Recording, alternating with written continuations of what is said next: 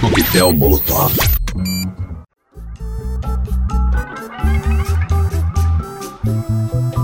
Programa Coquetel Molotov de volta aqui na Rádio Universitária FM 99,9. Nosso programa há 15 anos no ar, neste ano com incentivo cultural do Foncultura para vocês.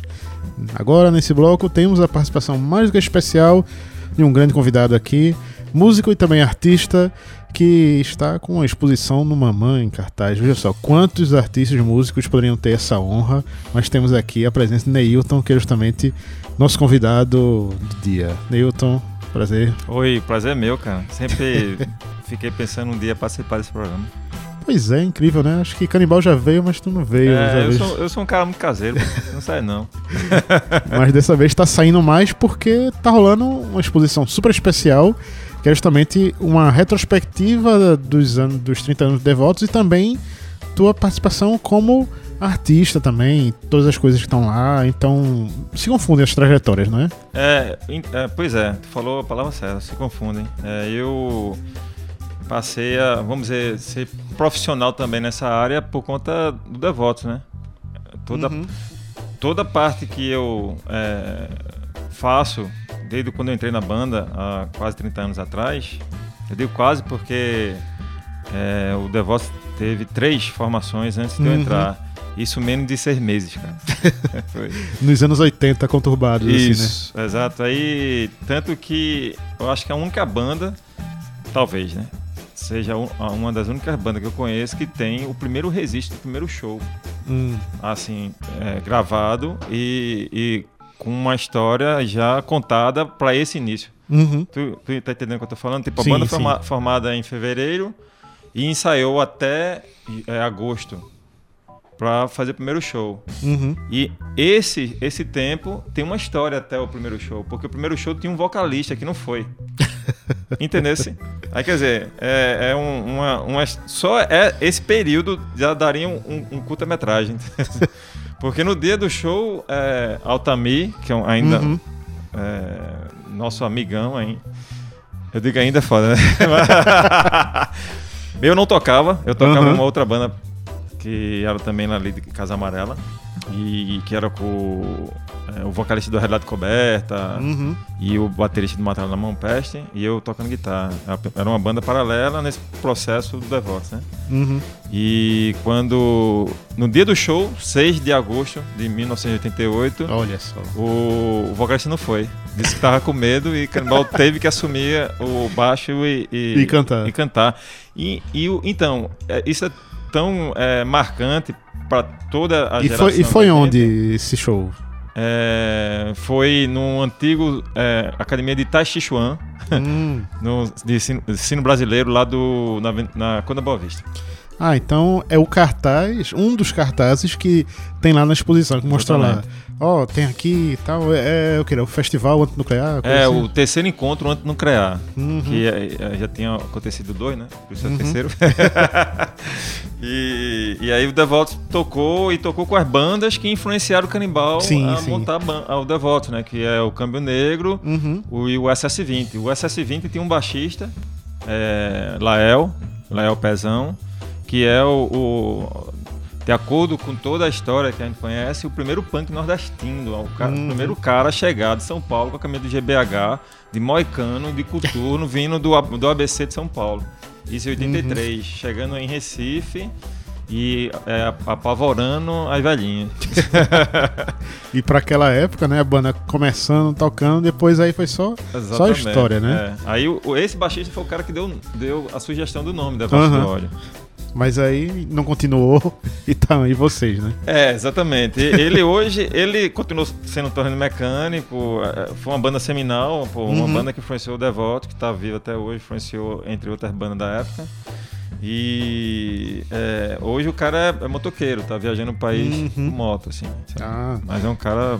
E é um cara também importante pra minha história, porque a primeira guitarra que eu montei, uhum. por sinal que tá lá exposta também, tem parte do trabalho dele, que é uhum. uma parte de, torne, de torne, é, tornearia, né? De, de uhum. Com peças é, de sucata. Que é aquela história que meio que muita gente já conhece. Aí fica todo mundo perguntando: Ah, Devotos, ah, nem eu tocava com esse com a guitarra que foi feita de fogão. Aí já é, começa, aí é. começa a aumentar a história também, né? Isso. Acha que é a guitarra inteira que foi feita, assim, né? É, então, ela.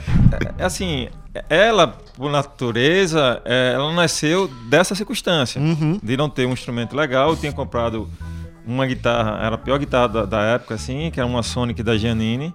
Uhum. Feita... Já usada, assim, né? Não, não, comprei de loja. Que já era nova. Era nova, mas era, mas era o pior modelo que tinha no mercado, velho. E, e ela era ainda feita com, é, com madeiras de segunda, assim. Uhum. É, o, o corpo era feito de pinos, que madeira de uhum. tá, é, pallet hoje. Sim, sabe? sim. E quando eu comprei, eu nem sabia tocar. Eu, eu tinha juntado uma, um, uma grana embaixo da, do colchão, literalmente. Uhum. Eu vendia pulseirinha, pintava a camiseta à mão e ia guardando a grana para poder um uhum. dia comprar uma guitarra, né? E ficava aí peste, na, eu estudava com peste é, na, na escola é, Carlos Lima Cavalcante, em Casa Amarela, e a gente uhum. pulava o muro na hora do recreio com um radinho de, de FM para escutar a rádio.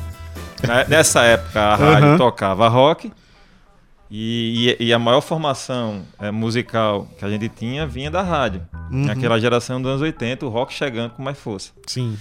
E a gente pulava o muro do, da escola, que não podia sair na hora do recreio, e ia pro centro de Casa Amarela é, namorar os instrumentos, que tinha o hiper bom preço, uhum. que a parte do, é, superior do hiper bom preço não era para comida, era para eletrodoméstico e instrumento musical. Ah. e tinha várias guitarras, entre elas essa. Uhum. E a gente ficava namorando, namorando e meio juntando a grana, na época que a inflação. Toda semana era um preço diferente. Semana, né? todo dia, velho. Uhum. Aí no outro dia ah, já valia outra, já valia outra coisa, já valia outra coisa, aí a, a, o meu dinheiro nunca uhum. dava. Eu consegui chegar até a metade do valor da, uhum. dessa guitarra. Meu pai viu eu meu triste, assim, ó, o que, que foi? Eu disse, não, tô querendo comprar uma guitarra. Aí ele perguntou, e tu sabe tocar? Eu disse, pensei, né? Vieram várias coisas na cabeça. E se eu dissesse que não, lógico, uhum. ele não ia topar entrar nessa empreitada comigo, né? Uhum. Aí eu disse sim. Aí ele foi comigo, eu peguei. A... Tu tem quando? Não, tem a metade, pronto, eu completo. Aí foi a primeira vez que eu hum. peguei a guitarra, mas eu não peguei para tocar, eu peguei para desmontar. e desmontei ela toda, foi quando eu vi que era possível fazer uma melhor. Ah. Entendeu? Uhum. Aí foi, nasceu essa segunda guitarra, que é a primeira montada. Que é um Frankenstein, assim, né? É um Frankenstein, cara, mas é um Frankenstein com muito com muita vontade de não ser. Uhum. Porque a ideia era meio que fazer a, a guitarra parecer com uma guitarra. Uhum. Tem muita gente que vê essa história e imagina que ela de fato tem um, um aspecto Sim, é. mais Frankenstein, sabe? Mais é, chamativa pelo, pelo formato exótico, então as peças. É, a, a história que precede a, a, guitarra em si. Aí quando você vai ver na exposição, aí, não, é uma guitarra normal tal. É, exatamente, porque essa história só vazou para a imprensa. Vê como a gente não tem nenhum senso de marketing. Porque se a gente tivesse, uhum. teria falado isso desde o primeiro dia que a gente apareceu no, no jornal. E vendia uma linha de guitarras dessa. Né? Exatamente, que, que, que aconteceu hoje, né? Hoje você tem uma linha de guitarras é, gringas, assim, feita uhum. com lata de, de óleo americano. É, é verdade, é. Né? E uhum. entre outros. E tem festivais nos Estados Unidos com, com guitarra feita com caixa de charuto. Uhum. Não é assim, verdade. assim, quer dizer.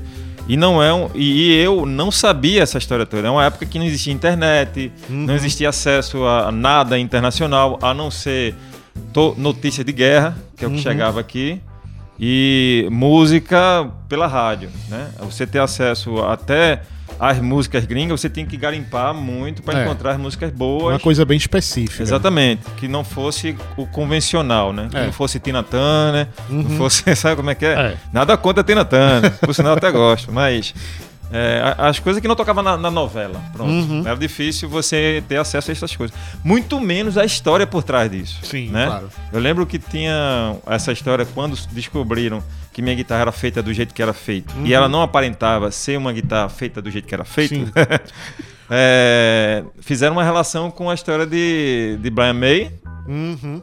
do Queen, e a história de Ed Van Halen. Uhum. Né?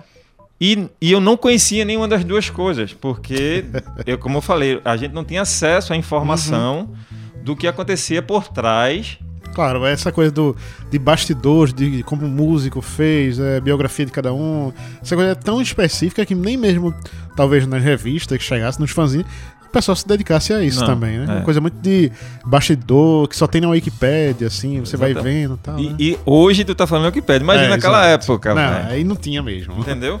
E, e, e, eu tive acesso a umas guitar, guitar players uhum. é, americanas. Por quê? Uhum. É, vamos dizer que a galera de Boa Viagem, que tinha grana, conseguia comprar isso no aeroporto quando chegava de, de Miami. Sim, sim. e desovava isso depois que lia e jogava meio que no lixo e a galera do sebo colocava uhum. para vender.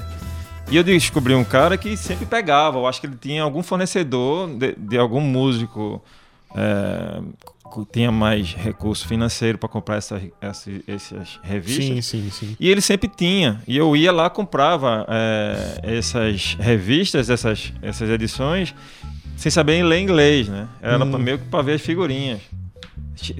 Terminava até sendo mais interessante para mim pegar o catálogo do, do que propriamente as matérias, sabe? Mas, eu, porra, peguei muita coisa, cara. É, e era o visual que me atraía. E eu, aí eu terminei meio montando a guitarra com, com, é, com conceito, né? Uhum. Eu sabia qual era a guitarra que eu queria montar. Pensando também nessa coisa do que viu no catálogo, o que é que tava Isso. rolando por aí. E né? eu sempre fui, na modéstia parte, assim, eu sempre fui bom em, em observar as coisas e tentar fazer igual, sabe? Uhum. Não cópia, mas tentar, por exemplo, é, se eu ia montar uma guitarra, eu queria que ela tivesse um aspecto de guitarra. Sim, sim. Entendeu? Aí eu, eu ficava vendo o, todo, tudo que era detalhe da foto. Né? Eu pegava uma lupazinha e ficava, mesmo sem saber o que estava escrito ali, eu, eu ficava vendo para tentar fazer igual. Terminou conseguindo, porque essa, essa informação sobre como ela foi feita uhum. é, vazou para a revista Trip. Né? eu acho que foi em 93, não lembro, 92, quando o Feito No More veio tocar aqui em uhum. Recife, lá no Geraldão. E, e a revista Trip meio que tá a, a, é, seguindo a trip dos caras, entendeu? Uhum. E conhecendo também, paralelo, a cena do Recife Exatamente. tava rolando. Exatamente. Né? E Paulo André, uhum. naquela época, já era um, um, um, anfitrião, assim, e meio que recebeu os caras e começou a apontar onde é que tinha as coisas. Uhum. E de repente os caras subiram alto. Que Paulo falou, ó, tem uma banda de rock, ou melhor, de punk rock, ou uhum. melhor, de hardcore.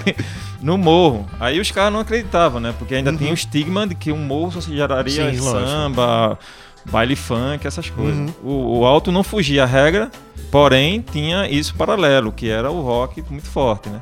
E nessa época já tinha demo ou ainda tava para gravar? Não, não, não, tinha nada, cara. Nem demo Nem também. demo, não tinha nada. O Devotos, cara, é, veio de um circuito punk, onde hum. esse tipo de informação também de como é, se autogerenciar, demo, release, essas coisas todas não era muito aplicada nas uhum. bandas. Os cara, a, a galera se, é, se é, se dava mais para, por exemplo, criar um logo e fazer uma camiseta. Sim, claro. Entendeu? Mas o processo da gravação era sempre mambembe, sabe? Não tinha uma, esse, esse cuidado. O pessoal preferia esperar para ver ao vivo o show e ouvir as músicas Exatamente. lá, né? Para tu ter ideia, é, tem até um, um manifesto uhum. lá no... Na exposição. Época, na exposição que Canibal é, escreveu, que era na época que nem eu tocava e Celo tinha saído do Devolt. Ah, tá. Que tava com é, é, Akio e Nori, que eram o baixista e o guitarrista e o baterista do SS20, uhum. que eram dois descendentes japoneses. Uhum. Aí Canibal convidou os caras para não parar, os caras toparam, bicho, eu vou te dar essa força, vamos nessa. Quando os caras é, tiveram a oportunidade de ir pro Japão trabalhar, aí foi quando o Canibal me convidou, que a banda que eu tocava tinha acabado, e Celo pediu para Celo voltar para dar essa força temporária.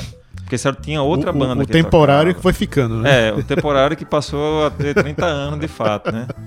E nessa história, é, esse, esses manifestos era mais comum do que propriamente um release. Uhum. O manifesto era um release, entendeu?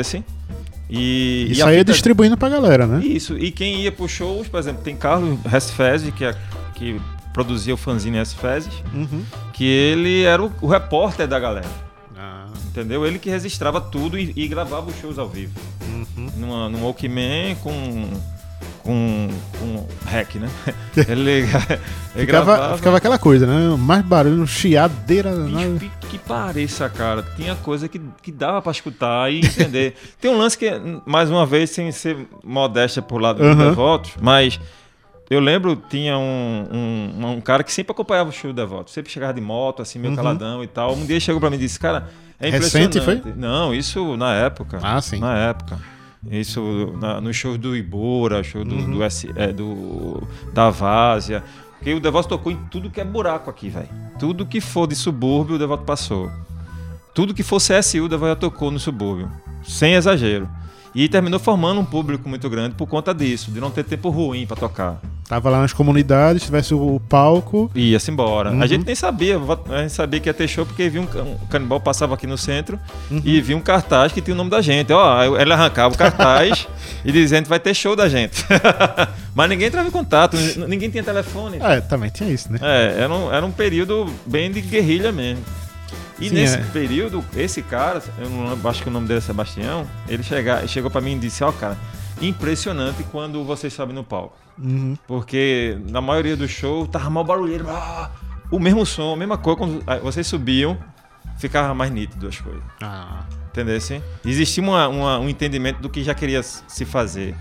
E isso ajudou bastante, porque a gente começou a receber cartas vindo do, da Finlândia, cartas vindo do Canadá, não sei o que, sem entender nada do que estava falando. Tudo nesse circuito aí Exatamente, do hardcore. Porque Carlos né? fazia esse esquema de gravar, botava numa, numa carta, literalmente, uhum. e mandava para onde fosse. É, é, o tipo do, do marketing de garrafa dentro no, no mar, Sim, é. entendeu? É. De repente ia bater num lugar que a pessoa conhecia. exatamente, e, né? gostava do, do som. E tudo por troca de fanzine, né? Não, fanzine. E, e nessa coisa também de troca de carta, uma coisa interessante lá da, da exposição é justamente um, uma carta que vocês receberam do, do selo Gelo Biafra, o Alternativa Tentacles. Foi. Naquela época foi o quê? Já tinham gravado o disco? Já. Tava... Nesse, nesse momento foi. Aí gravaram e tipo, bom, vai arriscar, né? Foi. Aí, na época, Paulo André trabalhava com Devotos e enviou para eles. Porque a gente tava querendo um distribuidor fora do país. Uhum. A gente sabia que o forte do circuito da gente não não estava só no Brasil. É. Ou melhor, não estava é, em Recife. Ele tá, ele tava, ela é muito forte no Sudeste, principalmente em São Paulo, e fora São Paulo só no eixo europeu ou americano, né? Na, nessa época. Uhum. E, e, e, a gente arriscou, mandou. E o cara recebeu, curtiu, só que teve aquela barreira, né? No lance dele não é, topar distribuir pela, pela alternativa Tentáculos, porque é, era do, do ABMG, né? Uma, uhum. uma, uma major pra ele, né? Veja só a ironia da, da questão. É, né? Pois é. Mas, Mas, ainda assim, é, é, massa saber disso. Que, pô, o cara tá lá, do Dead Kennedys, ouviu o Devotos Isso, naquele disco. E de lá, então, tipo, foi gravando e vendo o que é que dava também no mercado daqui. É. Porque sempre foi difícil também pra se bandas independentes normais de rock já tem essa coisa mais limitada, o circuito mais pesado de punk, ah, hardcore, e aí. Pior, é tem, tem um público mais fiel, mas ao mesmo tempo é um pouco mais difícil trabalhar para conquistar um novo público, porque é, às vezes a pessoa não consegue, né? É, agora, o que é mais legal é de onde vem a renovação. Uhum. Porque é de onde é, vem a, pronto, a, a, meninada que gosta de punk hoje é uma meninada que curte esse circuito. Uhum. Quer dizer, hoje a gente tem, é, é muito massa a gente ver no show de devotos o pai, o sim. filho e o, e o, neto. Ah, sim. Porque vai bebendo. E às vezes é, até adolescentes que nunca tinham ouvido falar na banda, mas passou a, a, conhecer por conta do circuito underground. Saca? É um circuito renovador, isso é, isso é, é fato. Agora sim, infelizmente a gente não tem estrutura, uhum. como tem na Europa, de se ter um, um circuito de squats, por exemplo. Infelizmente a gente não tem circuito de squat é, aqui no, no, no, Brasil que comporta esse tipo de, de iniciativa de turnê. Por exemplo, quando o Devotos vai para a Europa, a gente toca desde festivais grandes. Uhum. Pô, também to, tocou num festival com, com Coco Rosé, cara. Uhum. Que não tem nada a ver com punk. Sim. Saca? É um festival desses festivais grandes que fica com bandeira, não sei o quê. Bélgica, sim? Não, ou... França. Na leste, França. É, é, a parte mais. É... Perto da Alemanha ali, né? É, na emenda uhum. ali. E na parte litoral, né? Uhum. E, é, e, e, e, ao mesmo tempo faz o festival punk. A gente to, tocou duas, duas edições e no, no Viva Le Punk, uhum. né? Onde muita gente faz tudo para tocar naquele festival. E, e ao mesmo tempo fazendo circuito de squats, entendeu? Tocando pois sete é. países nesse esquema e fazendo uma turnê mesmo, né? Não, e... que é aquilo, é. Cada dia uma cidade e um show, né? É, então, exatamente. Não tem, tem que ser assim. assim. É. Isso é, digamos assim, o certo para uma turnê internacional. Você não pode perder tempo não, é. assim. Tem que valer então, a pena é. tocar, receber e vir embora. E trocar ideia, lógico, né? Manter a, a, história. Pronto, nesse esquema que a gente conseguiu. A gente, a gente demorou muito para fazer isso. Uhum. Porque quando a gente recebeu a carta de Jalo Biafra, já era um sinal que tava, a gente estava apostando no lugar certo. Sim, sim. Só que a gente não tinha uma, uma produção que entendesse esse tipo de, de, de, situação. Que não era só a questão do cachê, era só a uhum. questão do.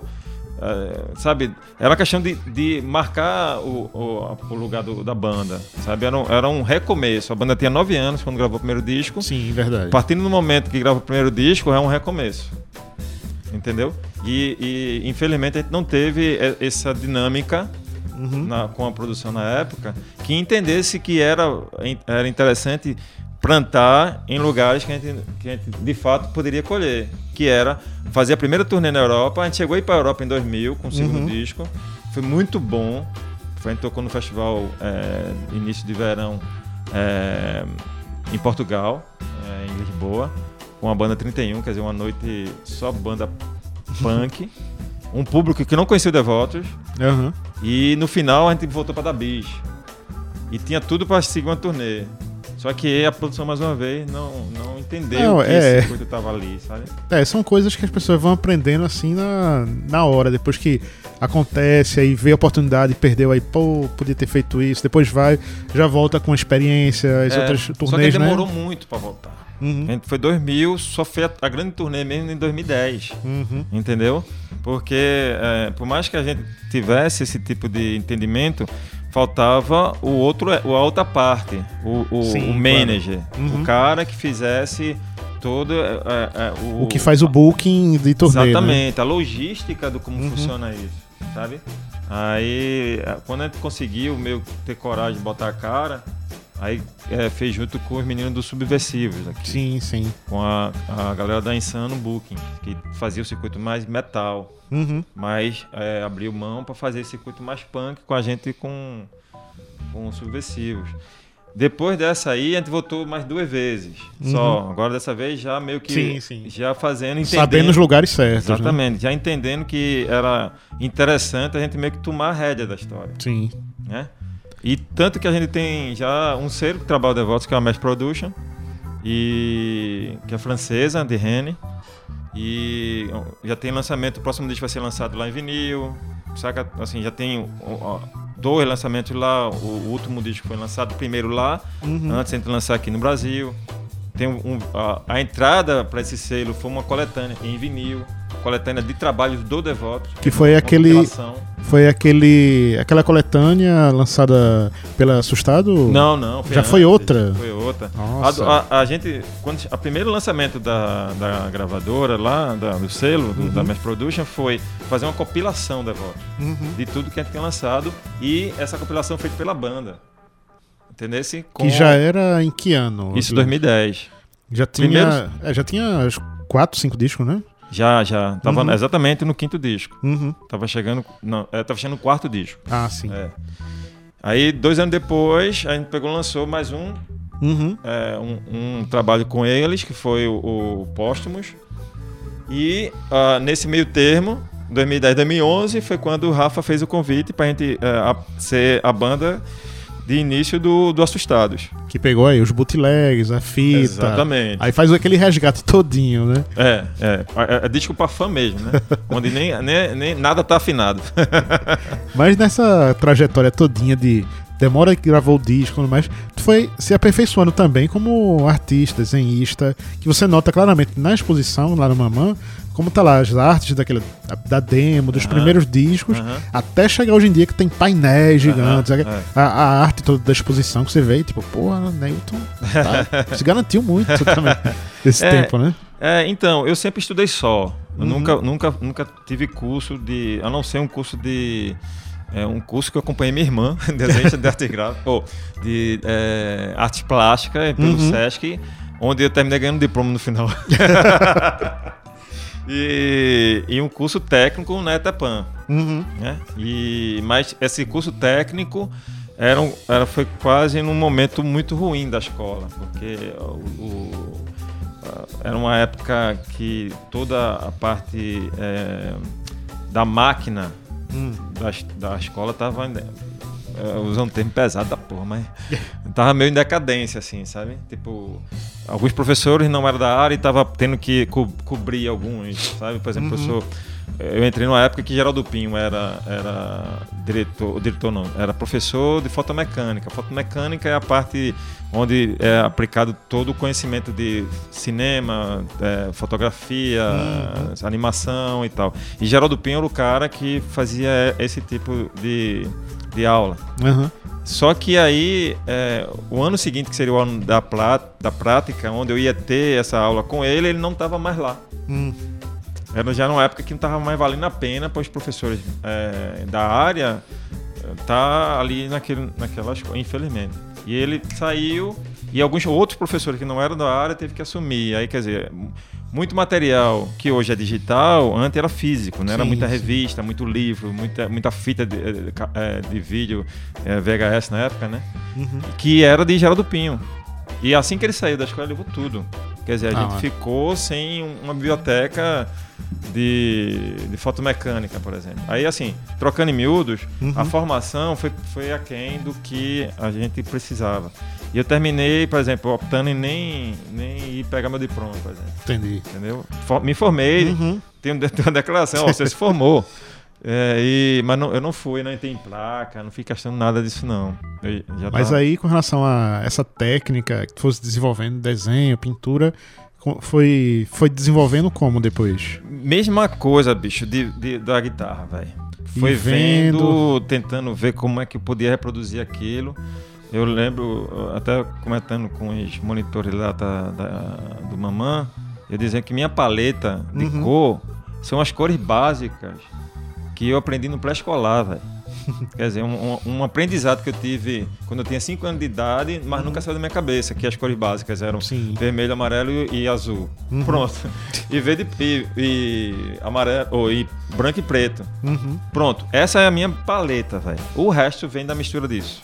Por exemplo, não compro outro tipo de tinta a não ser esses. Essas daí para sair testando. É, né? tinha uma época que estava muito ousada. A primeira exposição, por exemplo, é, individual, que não tinha coisa que não uma coisa paralela ao Devotos, em 2004, é, eu, eu não misturava tinta por fora, uhum. eu misturava na tela.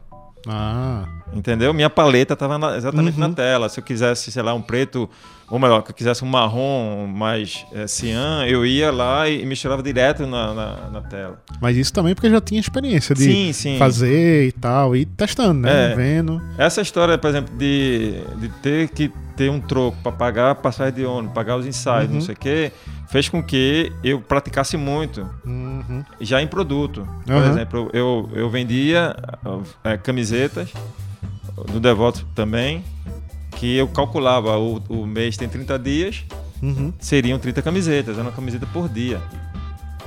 Entendeu assim? Eu meio que fazia isso. Tanto que tinha gente que ia ver a exposição é, e dizia, ó, oh, eu acho que tu devia pintar quadro. Porque tá na mesma pegada. Uhum. E eu acho que tu ia ganhar mais. Sabe daí? Porque. E já tava fazendo as capas do disco também, que já é uma vitrine é, retada, né? É, o, eu fiz todas as camisetas, né? Uhum. Na, até o disco, todas pintadas à mão, como eu te uhum. falei. Quer dizer, quem tem uma cópia tem uma, uma original daquela Sim. época. Tanto que aqui tá lá de Paulo André, não é minha. Aqui tá, tem uma camiseta exposta lá, é uma uhum. moldurada, é de Paulo André ele teve essa visão, disse, pô, cara, isso aqui é um quadro, vou moldurar. Aí ele moldurou e, uhum. e, botou no escritório dele quando teve essa oportunidade de fazer a exposição, pedi emprestado. É, quando a gente assinou com a BMG, aí uhum. teve a oportunidade de eu fazer a primeira capa de CD, né? Uhum. E é, eu não tinha segurança e não tinha computador, não tinha entendimento de software, não sei o que, já estava começando a chegar, isso em 96, né? Estava começando a chegar as primeiras, os primeiros Photoshops, eu acho que estava no Photoshop 2, era o 3. Era, enfim, CorelDRAW estava dominando ainda, né? Isso. O Core, o Core, se não me engano, era o Core 7, sei lá, uma coisa assim, era bem velho. E, estava chegando no Brasil, né? Tava uhum. começando a dominar os, os birôs de serviço gráfico. É, mas eu não tenho, não tenho domínio uhum. disso. E eu só fiz ilustrações. Quem fez o projeto gráfico foi a Aurice Designer. que era da irmã de Carlinhos da Discalsauros. Ah, sim. É, Carla Sarmento. No segundo, é, a gente não gostou muito da resolução, hum. da diagramação do, desse projeto, uhum. porque a gente queria muito valorizar as letras de, de Canibal. E é, no, nesse projeto primeiro disco a gente não consegue ler direito. É, fica mesmo coisa fanzine também, né? É, mas não tanto, não era nem por conta desse lance meio intencional fanzine. Era uhum. porque o espaço precisava de mais espaço, vamos dizer assim, para explorar não, melhor a Não era só aquele encarte de quatro páginas dobradinho, não, pequeno, não, que ali não cabe também, né? Aí, então, para botar tudo, é. tinha que ter mais coisa, mas aí encareceria o CD, né? É, aí botou as letras, a gente fez questão de ter as uhum. letras, aí ficou, ficou meio cacofônico. Assim, você não entendia, meio cacofônico visualmente. Né? Uhum. Aí o que acontece? No segundo, eu disse, não, eu faço tudo. No uhum. segundo disco, a gente já estava é, gravando com a gravadora da Vila Lobos. Sim, sim. Que ele tinha o breu de serviço dele, ou melhor, ele tinha o, a parte de. o escritório de design, que era, era a Fernanda, a mulher dele que, que fazia. Tinha os ilustradores que Barrão, uhum. é, é, Luiz Arbini, gente que já, já são artistas plásticos, é, uhum. cariocas que já tinham. É, eram sócios de Fernanda. Mas eu disse a Dado que eu queria fazer a capa. Uhum. Aí eu disse: não, eu faço a capa, eu faço o projeto. E ele acreditou e, e deixou. Uhum. Aí, e eu não, não, eu não sabia usar Photoshop, eu não sabia usar Corel, não sabia usar nada. E tinha acabado de pegar um computador, era um Pentium, tava, já tava no Pentium 3, eu peguei um Pentium 1 com 16 MB de memória e menos de 1 de um GB de, de, de HD. E ainda aquelas coisas que trava, né? trava. é, ia usando o Windows, o Windows 5, sei lá, uma coisa assim. E, cara, meu irmão, eu pegava, ficava, começava o projeto, parei tudo que eu tava fazendo, uhum. começava o projeto assim, 10, horas, 10 horas da manhã, por aí, depois que eu já tinha feito os desenhos uhum. e tal, aí foto, fotografei o desenho e comecei a trabalhar os... Que, é, até lembrando que todos os, os, os as, te, as, capas do Devoto são quadros, né? Uhum. Sejam telas grandes ou sim, sim. aquarelas e tal, mas todos são quadros. Tanto que todos os originais estão lá. Uhum. E eu já tinha parado para pintar os quadros. Nesse, o segundo tem quadros muito grandes, né? São seis telas é, para fazer a capa, fora as, as, intervenções digitais que eu fiz, usando meio que usando Sim, a, a, história. É, usei muita coisa pessoal, por exemplo, tem. Eu criei tipo. Meu irmão, vê, eu não, não sabia nada e terminei criando um tipo, uhum. PTF mesmo, criei um tipo tipografia. uma tipografia é, fiz todo o projeto gráfico que era muito complexo, que ele uhum. desmontar para pegar, era um projeto grandão assim, para colocar, para mandar para imprimir e tudo e, mais. E a galera entender, né, como é que dobra uhum. isso e tal. E consegui, mesmo com, com esse, essa dificuldade toda, como você falou, o computador travando, perdendo muito tempo ainda estudando. Uhum.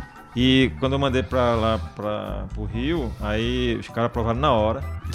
Aí foi, é, como eu te falei, um projeto que eu, que eu, um dos mais que eu gosto, assim, sabe?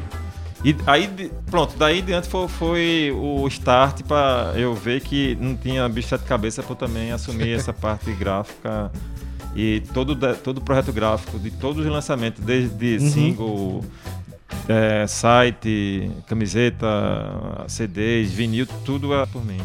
É, ou seja, Neilton desde o começo com essa atitude punk de aprender uhum. por ele mesmo a desenhar, fazer projeto gráfico, essa coisa da guitarra, é, aprender a tocar. Então tudo foi, foi assim, né? O pessoal do punk sempre falava que é, faça você mesmo e fez ao pé da letra, né? É, tem esse lance, essa frase, uhum. a gente só descobriu que ela existia quando a gente estava trabalhando no segundo disco, alguma coisa assim. Porque, é como te falei, a uhum. informação hum, pra gente chegava muito atrasada. Uhum. De fato, o Devotos é uma banda autêntica uhum. pelo fato de se identificar e de fazer.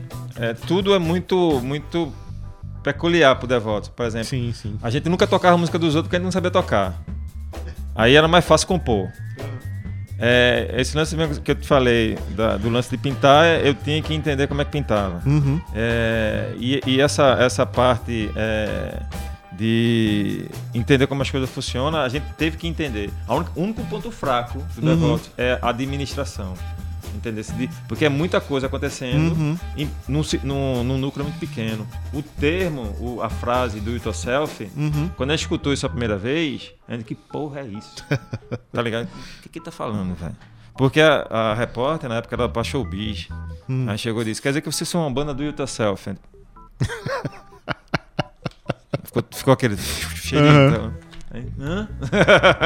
Aí ela, não, faça você mesmo então. Aí foi aí que a gente entendeu qual era o termo. Mas só que a gente já fazia sem saber. Eu pois costumo é. dizer que eu não sou punk, eu fui adotado. Uhum. Porque eu já faço e já fazia desde criança essas coisas. Uhum. Desde a questão de, de, Porque assim, devoto, a gente nunca passou fome. Uhum. Mas o, todos os três devotos vêm de, de, é, de famílias simples dos pais que têm que trabalhar muito para poder dar um mínimo de conforto para os filhos e também da educação. Porém, a educação dos anos 80, muito limitada, muito é, vigiada, muita coisa. E é, se você não entende o que, que você tem que se posicionar, você termina sendo mais um. Uhum. E a gente não queria ser mais um. Como de Canibal a gente não queria ser estatística. Uhum. Entendeu? A gente queria, na verdade, ser, de uma certa forma, um denunciador do, da situação, sabe? um relator é, da, de uma comunidade. Sabe como é que é? É, aquilo que depois o pessoal foi vendo que o Alto Zé do Pinho não é só o que era na época de violência policial, de tráfico, de problemas cotidianos, mas que tem um, uma vida cultural bastante ampla e que até hoje é referência por conta disso. Ganhou desde então aí muita visibilidade, polo de carnaval, uhum. deu visibilidade a, aos grupos comunitários. Exatamente. Então, tudo isso foi crescendo também e o Devoto está no meio dessa história que também pode ser traduzida e vista um pouco lá nessa exposição, que fica até quando lá no Sim, Mamá? Né? É, a exposição, ela é, oficialmente estava é, é, acertado de ser até dia 15 de julho. Né? Uhum. Né? Mas aí o, o museu pediu para a gente estender mais, a gente também queria estender mais, vai uhum. ficar até 26 de agosto. Ah, ou seja, então o pessoal tem aí até o final de agosto para visitar essa exposição que conseguiu como assim? Como foi essa ah, produção? Ah, sim, então. É, foi bom tu perguntar. é, o, esse projeto faz muito tempo que a gente queria uhum. é, fazer, desde os 18 anos da banda. Uhum. E foi, não foi conseguindo, não conseguindo, não foi conseguindo um ano passado, ano 2016. É, 2016 por aí, aí eu conheci a galera da Grão. Uhum. E nesse, nessa história de é, pensar no que fazer com a minha parte como artista visual, Sim. Eu, eu passei para ele essa ideia. Para eles, essa ideia do. que eu tinha um, um projeto que tinha tudo já é, guardado, que seria uma exposição sobre a, a, história do Devoto. Sim, sim. Com a minha visão como artista e como membro da banda. E eles toparam. Aí a gente conseguiu é, escrever um projeto e foi apresentado uhum. para a Cultura e foi contemplado. Aí esse, essa exposição ela tem o incentivo da Fucultura, da Fundarp, da Secretaria de Cultura é, de Pernambuco, o governo de Pernambuco, e tem a realização minha junto com a Grão. Uhum. Né? E dentro da dentro, a Grão, na verdade, é um coletivo. Sim, que sim. tem a, galera, o Auroras, a, o Criativo Soluções, o FIT Comunicação de, de Dulce, que está aqui. Oi, Dulce. e, e a Grão, comunicação e cultura. Sim, sim. Né? Aí a Grão, para quem não conhece, assim, pronto, é, parte do trabalho de Marcel Salu é todo é, trabalhado pela galera da Grão. Uhum. Né? Aí, mas esses são. É... Foi graças a eles que a exposição ganhou vida é. e tá lá, é. dois andares no Mamã. É, dois só. andares. E olha que se tivesse primeiro também, a gente conseguiria, porque ficou guarda, coisa guardada, cara, em casa. É. Até também agradecer ao Mamã de ter uhum. abraçado essa, essa ideia. É, tem até uma, uma coisa que eu é, gosto de falar. O Mamã é um lugar onde eu ia visitar as exposições. Uhum. Né? Eu vi lá Basquiat, eu vi Sim. Rodin, eu vi Goya, tudo artistas de uma certa forma me, que me emociona, sabe? Uhum. E fora os artistas que eu tenho como referência aqui também em Pernambuco, como Gil Vicente, como Marcelo Silveira, Renato Vale, uhum. é, Paulo Bruschi, quer dizer, gente de muita importância para a arte no Brasil. E de repente eu estar tá num, num espaço onde, onde também é, essa galera expôs e expõe, é uma conquista maior do que eu imaginava, assim, sabe? Sim, sim. Porque tem vários fatores. Primeiro, eu sou um artista do subúrbio, sem formação acadêmica, uhum. né? Tendo essa é a minha terceira exposição individual, todas é, na guerrilha, vamos dizer assim, e, e com um, tra um trabalho de 30 anos com, a, com um artista gráfico e visual. Uhum. E contando a história de uma banda punk. Quer dizer, é, essa exposição ela tem uma importância muito grande, maior do que a gente imagina. Uhum. Até, até para a própria cidade. Que eu acho que é da, um dos únicos lugares, somente no Nordeste, que abre para uma exposição desse tipo. Sim, né? verdade. Um, um, uma exposição de uma banda punk no, do, do subúrbio de Recife e que completa 30 anos de trajetória Exatamente. e tá com fôlego aí pra mais 30. É, tanto que o disco novo já tá pronto. Uhum. Ele, na verdade, tá indo pra Master e vai pra. Eu, eu, eu vi pra cá parando. é, eu parei o, o quadro que vai dar origem à ah, capa do disco novo. Ou seja, toda vez é esse mesmo processo, assim, faz o quadro, Isso. pensa, depois vai pro projeto gráfico e. É, exatamente. É. Legal. E aí, como tu mesmo observou, é, cada ano, cada uhum. disco, cada projeto, eu vou tentando melhorar um pouquinho, sabe? Uhum. Aí hoje eu já tenho uma equipe, eu e mais um. que a gente é, que é, é, Robson Lemos da Super Imagem, que é o meu parceirão assim, uhum. é, é, o, fotógrafo das minhas artes, sabe? Eu só, conf... só confio meu trabalho a ele hoje. E é, cada dia, como eu falei, criando possibilidade de, de melhorar. Bom, então, Neilton, só tenho aqui a agradecer a presença e queria que escolhesse três músicas de devotos de discos diferentes, enfim, da trajetória aí pra gente ouvir aqui, pra encerrar a entrevista. Massa, cara, eu que agradeço. Agradeço em nome da banda também. É, espero que uhum. tenha mais visitação ainda mais do que já tá tendo na exposição. E ah, dizer também que vai ter um, um, lançamento do catálogo. Ainda a gente não sabe a data, mas vai ter um catálogo uhum. dessa exposição. Quer dizer, um lance que vai perpetuar ainda mais o, o a vida útil dessa exposição. É, a música que eu confesso a tu que eu não pensei antes de vir, mas eu quero um, uma, ah, uma nova que seria é, é, eu declaro meu inimigo, que uhum. é o uhum. último, último lançamento que a gente fez agora, que Sim. já é uma música do, do, do disco novo. Uhum. É, que tem um videoclipe rolando. Quem quiser, sim, sim, verdade. Quem quiser é, conferir, é só entrar no, no, no canal oficial do Devotos, que é Devotos 3, no, no YouTube. É, essa seria uma delas, né? Eu declaro uhum. é, o meu inimigo. É, a outra seria é, Dança das Almas, uhum. que é uma música do, do quarto disco, do Flores com Espinho para o Rei, que uhum. tem a uhum. participação Leirinha. São três? São três. Eita. Eita. Já pegou. É. Uma do primeiro, pra facilitar. Pô, do primeiro. Tá, bota Eu Tenho Pressa, né? Que a galera mais curte. Pronto.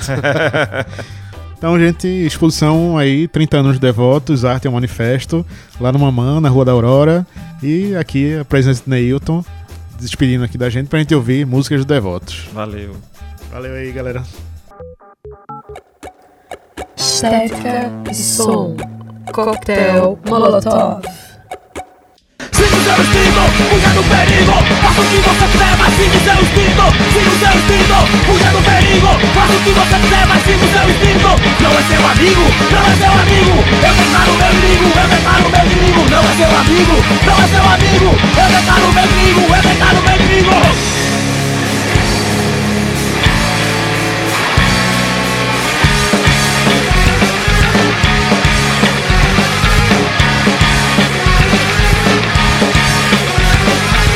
Eu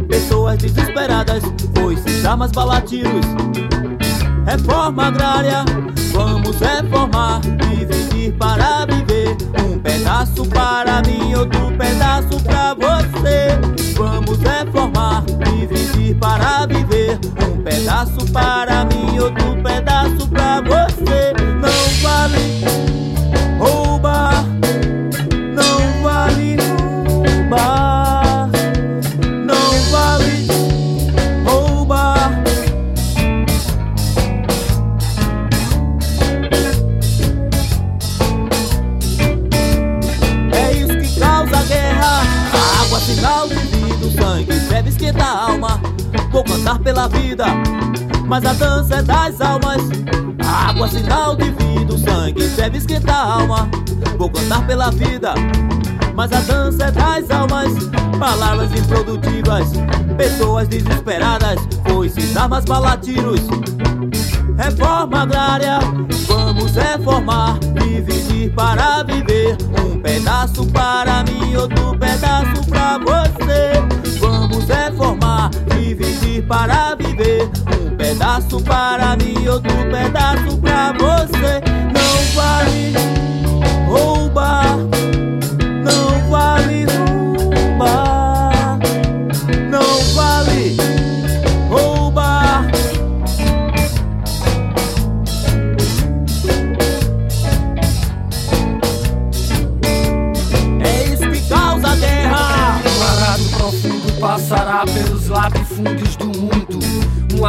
profundo passará pelos latifúndios do mundo. Sobre a lua, pólvora e as antenas dos barracos. Galhos verdes e fortes brotarão dos troncos mortos que viraram estacas de cercas. Da posse da terra, do máximo de terra. E assim, uma floresta impenetrável tomará conta de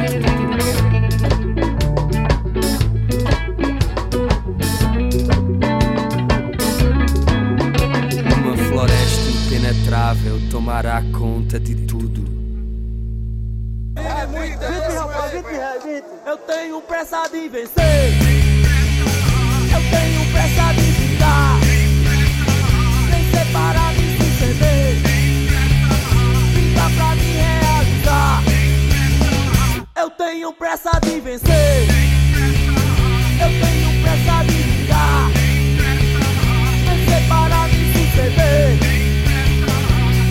Vingar pra me